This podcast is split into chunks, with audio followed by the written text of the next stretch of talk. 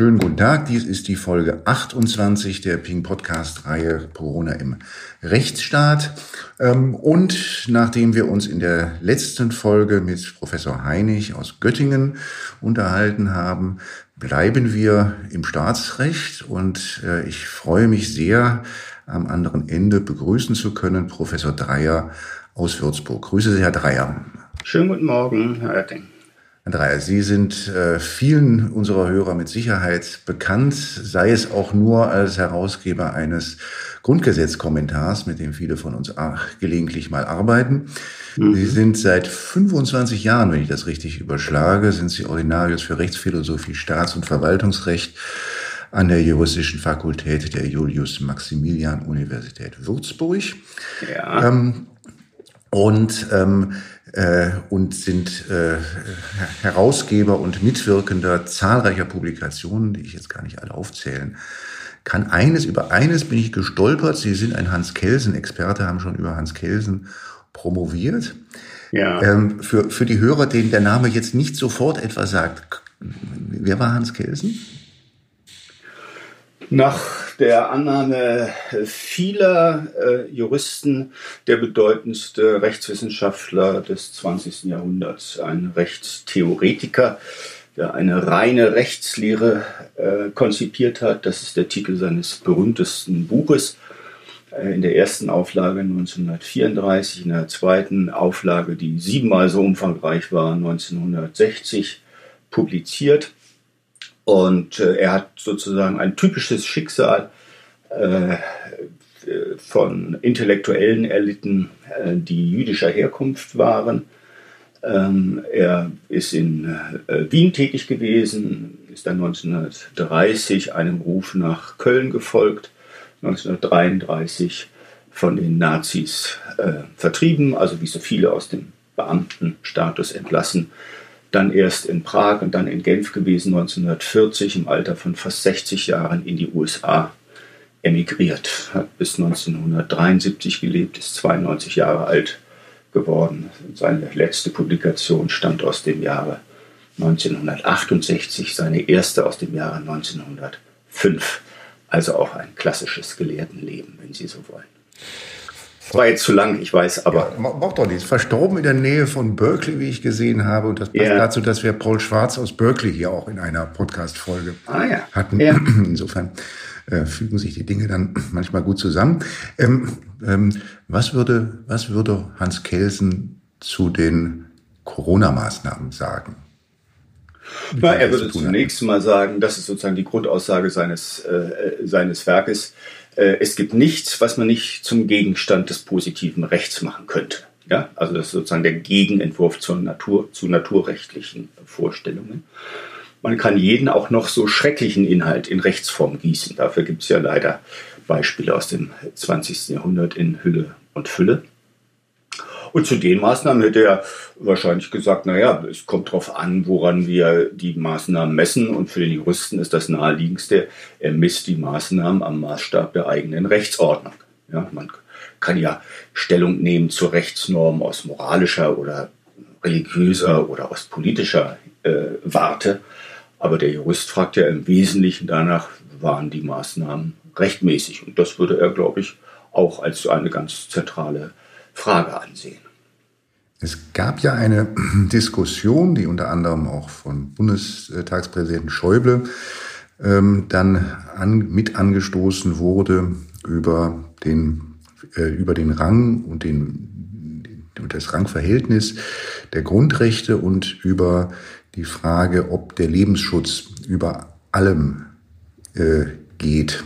Ähm, äh, ist das ein Beispiel, wo es auch wo, wo, wo vermischt wird Moralisches mit eher Rechtlichem?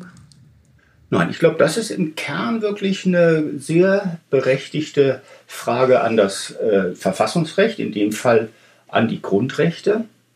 Und worauf äh, der Bundestagspräsident jedenfalls nach, nach, meiner Wahrnehmung implizit hingewiesen hat, ist, äh, dass wir keine feste Hierarchie der Grundrechte kennen. Manche Leute denken ja, äh, weil viel so die Rede ist von Wertordnung des Grundgesetzes und so, es gäbe so eine Art Wertrangordnung. Die Assoziation liegt nah, aber man muss deutlich sagen, es gibt keine Rangordnung der Grundrechte. Wir haben keine Grundrechte erster oder zweiter oder gar dritter äh, Klasse und wir haben keine feste Hierarchie. Die einzige Norm, die äh, gewissermaßen aus dem Rahmen fällt, ist die Menschenwürde, Artikel 1 Absatz 1. Deshalb sagen auch nicht wenige, zu denen gehöre ich auch, das ist gar kein Grundrecht, sondern das ist eine Grundsatznorm. Aber das ist ein anderes Problem. Kommen wir zurück zu der Frage mit dem äh, Lebensrecht. Also in konkreten Fällen, also bei Eingriffen in Grundrechten, geht es immer darum, die, äh, also wenn verschiedene Grundrechte betroffen sind, klassischerweise jetzt in der Corona-Epidemie oder Pandemie. Äh, auf der einen Seite der Schutz der Grundrechte durch die Maßnahmen, das, sind, das ist im Wesentlichen Schutz von Leben und Gesundheit und auf der anderen Seite die einschränkenden Maßnahmen, die also das Grundrecht auf Religionsfreiheit, Berufsfreiheit, äh, allgemeine Handlungsfreiheit einschränken. Und es gibt eben keinen festen Rang, in dem man sagt, das ist ganz klar, in dem Fall geht immer der Lebensschutz vor. Es gibt auch ähm, keine äh, Rangfolge etwa, dass man sagt, ja, die vorbehaltlos gewährleisteten Grundrechte, die sind irgendwie höherrangiger als diejenigen, die unter einem Gesetzesvorbehalt stehen. Auch das ist nicht wichtig. Man muss also bei jeder Konstellation wieder sozusagen bei, bei Null anfangen oder jedenfalls die beiden betroffenen äh, Grundrechte, wenn sie sich gegenüberstehen, in ein ausgewogenes Verhältnis setzen. Und das ist ja eine ganz zentrale Frage gewesen bei allen Maßnahmen, die ergriffen worden sind und die ja auch in äh, ziemlicher Breite von den Gerichten überprüft worden sind, sind die einzelnen oder halten die einzelnen ähm, getroffenen Maßnahmen, halten die sozusagen dieser Überprüfung am Maßstab der Verhältnismäßigkeit stand? Oder sind sie, äh, sei es gar nicht geeignet oder nicht erforderlich oder sind sie nicht angemessen? Und dazu haben wir ja mittlerweile doch ein stattliches Arsenal von Gerichtsentscheidungen. Wobei die, wobei die Gerichtsentscheidungen, jedenfalls die der Verwaltungsgerichte und auch der Landesverfassungsgerichte, ganz, ganz überwiegend sich in die Interessenabwägung dann flüchten und die Rechtmäßigkeitsfrage eigentlich offen lassen? Ja, Sie müssen ja zunächst mal davon ausgehen, äh, ob Sie eine taugliche Rechtsgrundlage haben. Also das muss ja implizit geprüft werden. Ähm, und zum Beispiel hat ja der, das VG München relativ früh, als die Länder noch mit Allgemeinverfügungen gearbeitet haben, eine Allgemeinverfügung ähm, des bayerischen Staates aufgehoben mit dem Argument, ähm, diese Maßnahme kann man nicht in die Gestalt einer Allgemeinverfügung äh, pressen, sondern dazu bedarf es einer Rechtsverordnung, die dann auch erlassen worden ist. Und mittlerweile haben ja die meisten Länder gewissermaßen umgestellt. Die, die meisten haben mit Allgemeinverfügungen begonnen und haben dann aber sukzessive als Rechtsgrundlage äh, Rechtsverordnungen erlassen und dass diese Rechtsverordnungen jetzt ihrerseits schon als abstrakte Normen äh, verfassungswidrig seien, das hat, glaube ich, bislang, äh, das haben die Gerichte weniger festgestellt, aber sie haben häufig einzelne Maßnahmen, die aufgrund dieser Rechtsverordnung ergangen sind oder in der Rechtsverordnung so geregelt wurden, nennen wir mal Kitaschließungen, äh, die haben sie dann für unverhältnismäßig erklärt. Gestern oder vorgestern wieder ein bayerisches Gericht die Notfall, äh, also die Beschränkung der Kinder, äh, der Betreuung der Kinder in Kindertagesstätten nur für Notfälle äh, wurde aufgehoben, weil, weil unverhältnismäßig. Die, die wiederum gesetzliche Grundlage für die Rechtsverordnung ist der Paragraph 32 Infektionsschutzgesetz. Ja. Dazu haben Sie schon recht frühzeitig gesagt, man habe da das Gesetz etwas überstrapaziert. Ja, wobei ich mich noch auf den, also der 32 sagt ja nur, man kann die Schutzmaßnahmen äh, äh, auch in Gestalt von Rechtsverordnungen erlassen. Und zu den Schutzmaßnahmen selber ähm, sagt ja der Paragraph 28 äh, etwas. Und das ist in der Tat eine Norm, von der ich hm, glaube, sagen zu können, ursprünglich, also vor dieser Pandemie, hat sich der Gesetzgeber da wahrscheinlich sehr viel punktuellere äh, Ereignisse und entsprechende Maßnahmen äh, vorgestellt. Ich habe in einem Interview scherzhaft gesagt, der Gesetzgeber hatte sozusagen die verseuchte Kuhhör, äh, Kuhherde im Allgäu vor Augen. Ja? Und da muss man eben sagen, okay, die drei Dörfer und vielleicht noch die zehn Dörfer drumherum um mhm. die Kuhherde, das wird alles isoliert, abgesperrt, da kommt keiner rein, keiner raus ähm, und so weiter. Äh, wahrscheinlich hat sich der Gesetzgeber des Infektionsschutzgesetzes seinerzeit, als er den Paragraphen 28 verabschiedet hat, nicht vorgestellt, dass aufgrund dieser Norm die nach Breite, Tiefe und Intensität größte flächendeckende Grundrechtseinschränkung in der Geschichte der Bundesrepublik äh, stattfindet. Ähm, äh, das meinte ich mit der, ähm, mit der Bemerkung etwas überstrapaziert.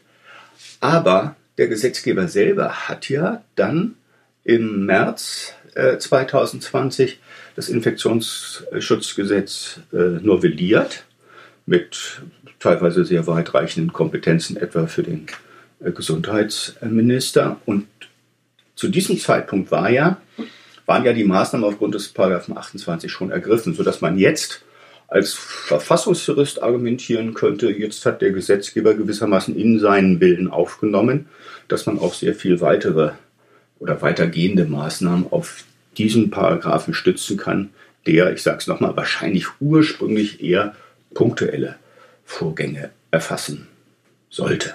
Aber ich sage nicht, das ist ein verfassungswidriges Vorgehen gewesen.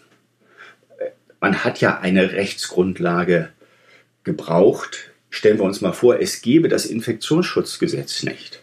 Dann hätten wir das im Zweifel alles auf die polizeiliche Generalklausel gestützt. Das wäre auch gegangen. Kurz nochmal weitergesponnen, das, was Sie gerade gesagt haben zu dem, äh, zu der, äh, den Ergänzungen im Infektionsschutzgesetz, die dort Ende März verabschiedet worden sind. Beim Paragraphen 28 hat man ergänzt ähm, die, äh, ein Satz, der erst einmal eine Grundlage dafür geschaffen hat, dass auch Ausgangsbeschränkungen also das Recht der Freizügigkeit äh, dort äh, beschränkt werden kann. Ähm, wie schaut es, ist, ist das möglicherweise ein Einwand jetzt wiederum, also auf, eigentlich auf Ihrer Argumentationslinie auch, ähm, gegen die Rechtmäßigkeit der Betriebsschließungen, dass die Betriebsschließungen, die ja damals ohne weiteres auch hätten abgesichert werden können in dem Paragraphen 28, dass man sie nicht abgesichert hat dort? meins mit Absicherung, äh, dass der Artikel 12 jetzt nicht. Also man hätte, man hätte seinerzeit den, ja in, in den 28, wie man halt in den 28 Infektionsschutzgesetz den Satz ergänzt hat, ähm, dass dort Ausgangsbeschränkungen auch verhängt werden können. Mhm. Hätte man ja auch, auch mit, mit hereinfügen äh, können, dass auch Betriebsschließungen, also ohne ja. Rücksicht auf ähm, darauf, ob sich, äh, also ob der Betriebsinhaber Störer ist äh, oder in irgendeiner Weise ähm, äh, ähm, jetzt ähm, äh, selber wiederum äh, äh, Infekt, also ein Träger der, äh, mhm. des Virus oder ähnliches ist. Ja, ja. Ja, hätte man vielleicht machen können. Ähm, also bei äh, Betrieben kommt ja immer noch, äh, kommen ja alle möglichen gewerberechtlichen äh, Vorschriften gegebenenfalls noch zum Zuge. Also das kann sein, dass da jede Konstellation ein bisschen anders liegt. Aber vielleicht ist das ein weiteres Beispiel dafür, dass man eben ähm, ursprünglich ähm, gar nicht an so unglaubliche Weiterungen äh, aufgrund des ähm, pandemischen Geschehens gedacht hat.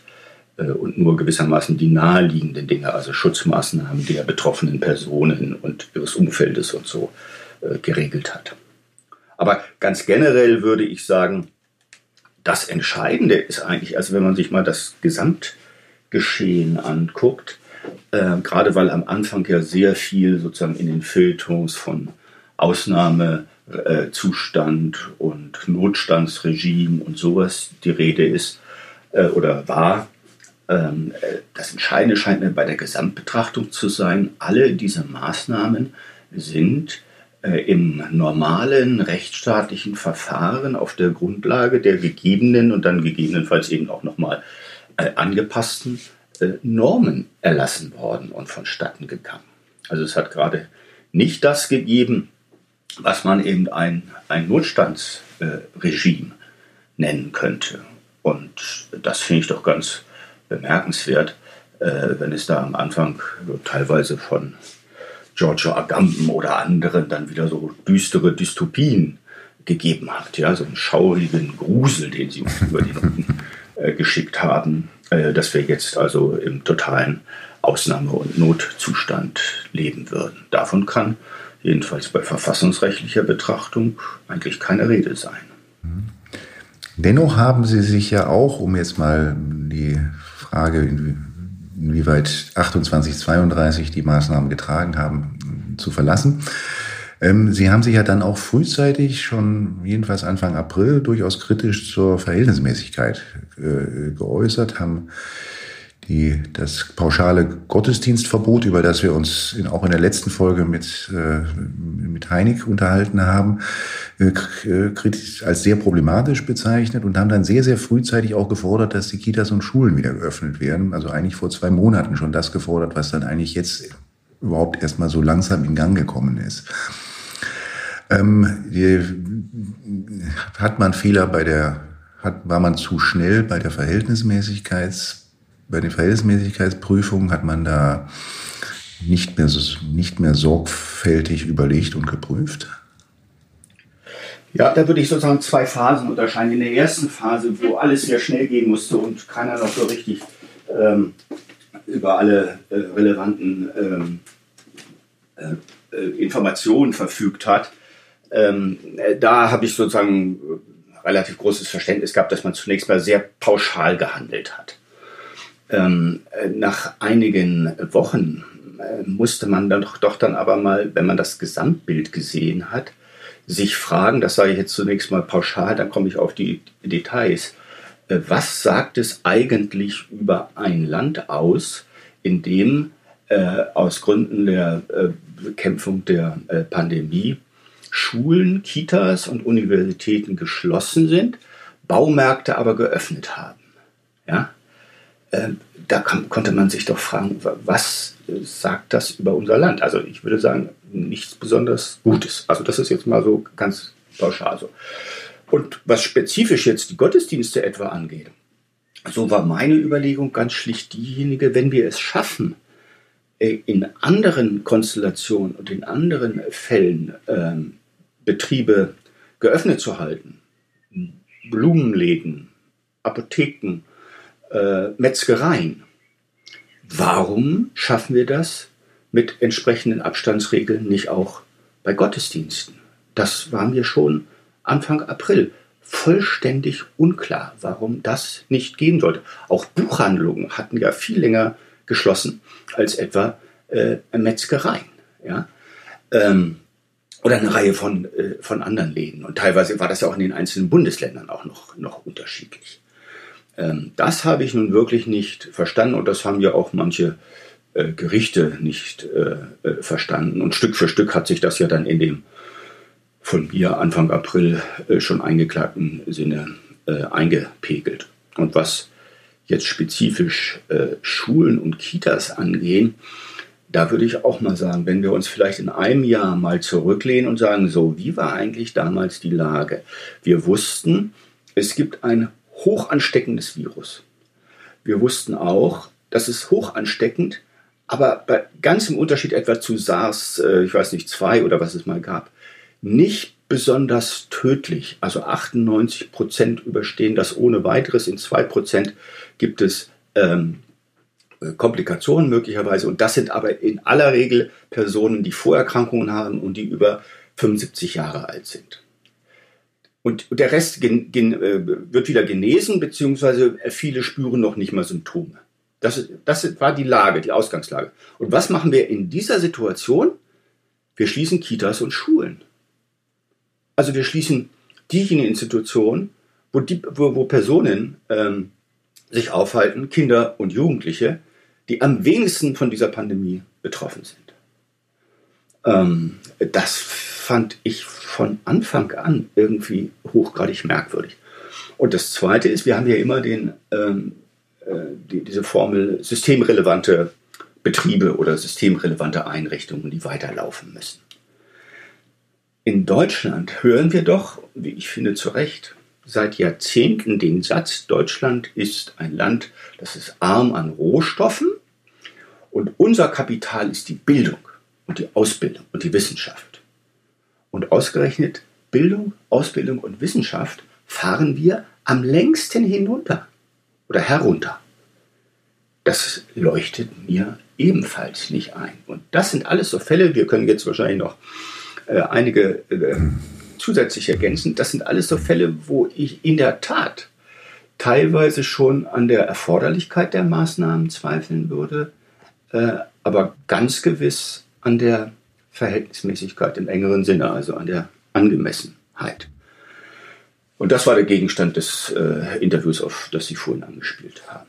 Da fallen mir als, da fallen mir im, im Land der Dichter und Denker noch die Theater- und Kulturbetriebe ein. Ja, natürlich. Die ja, ja auch als erste geschlossen und ja. jetzt offensichtlich als letzte wieder geöffnet werden. Mhm. Sehr gut. Also würde ich sofort unterschreiben. Also man kann sagen, Bildung, Wissenschaft und Kultur sind diejenigen, die man offenbar für am unwichtigsten äh, hält. Äh, und das sagt nicht viel Gutes über unser Land aus. Ich kann aus persönlicher Betroffenheit berichten, dass etwa an der Universität Würzburg die Unibibliothek nach wie vor komplett geschlossen ist. Also eine, eine Bibliothek, äh, gerade eine Unibibliothek, ist eigentlich der institutionelle Ort, für soziale Distanzierung. Ja?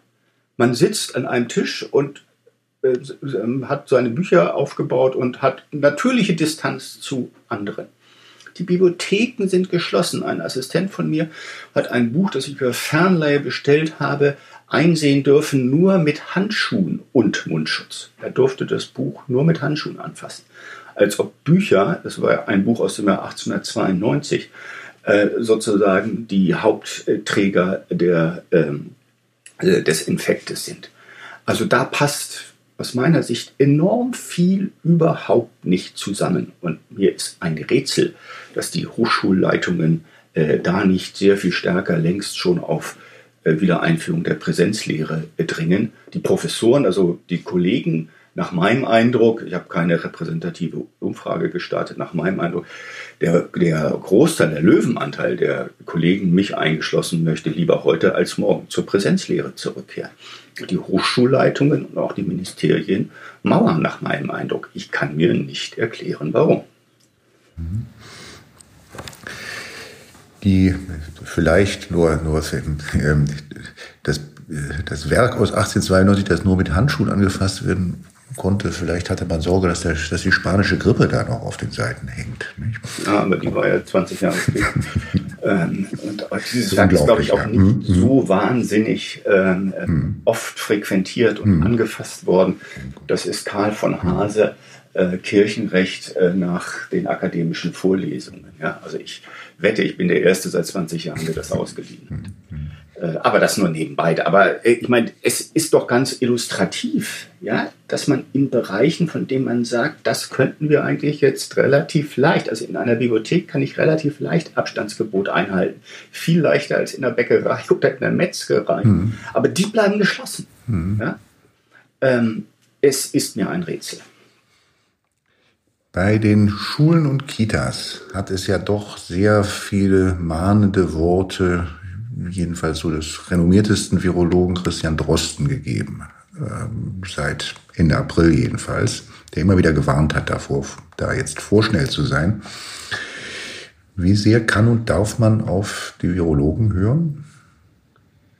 Ja, man muss unterscheiden, was können uns Virologen verlässlich sagen? Die können ja nicht die politische Entscheidung treffen, die aufgrund einer Verhältnismäßigkeitsprüfung getroffen werden muss. Die können nur sagen, äh, das Virus wird sich wahrscheinlich so und so ausbreiten.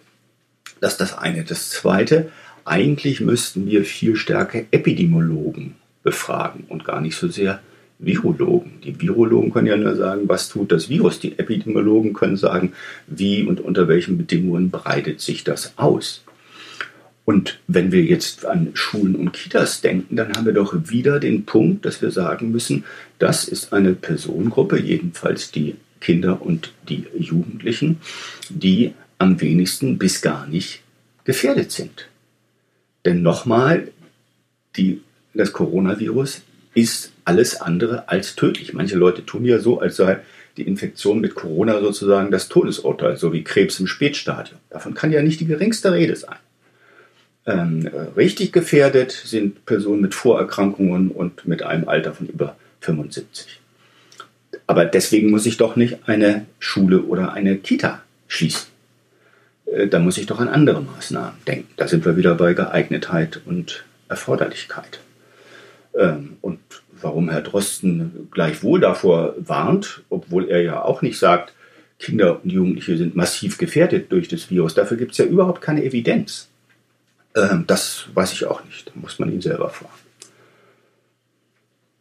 Und es gibt ja auch andere Stimmen. Also ich, äh, er ist ja bei Weitem nicht der Einzige und es ist ja auch nicht so, dass alle Virologen ihm zustimmen würden. Aber ich würde nochmal sagen, ich würde auch lieber einen Epidemiologen dazu hören. Die, ähm, ähm die FDP-Fraktion im Deutschen Bundestag hat einen ähm, Gesetzentwurf in den Bundestag eingebracht vergangene Woche. Wir haben uns über diesen Gesetzesentwurf auch mit Konstantin Kuhle, dem innenpolitischen Sprecher der FDP, in einem vorletzten Podcast unterhalten. Ähm, und in diesem, Pod, in diesem, ähm, in diesem Gesetzesentwurf äh, soll der Bundestag die Feststellung, die er im März getroffen hat, die epidemische Lage nationaler Tragweite, diese Feststellung äh, solle er aufheben. Ja. Ähm, dazu haben Sie sich, wenn ich Sie richtig verstanden habe, in einem Gespräch mit dem Bayerischen Rundfunk durchaus wohlwollend geäußert. Ähm, nicht zu dem FDP-Antrag, sondern ähm, ich habe also ich habe zwei Dinge gesagt. Das erste ist die wichtige Feststellung, dass bei der Änderung des Infektionsschutzgesetzes im März die Fraktionen es durchgesetzt haben, dass die Feststellung der epidemischen Lage und die Aufhebung der epidemischen Lage Sache des Bundestages ist. Das war nämlich vorher so geregelt, dass das äh, die Regierung oder sogar nur das Gesundheitsministerium feststellen sollte.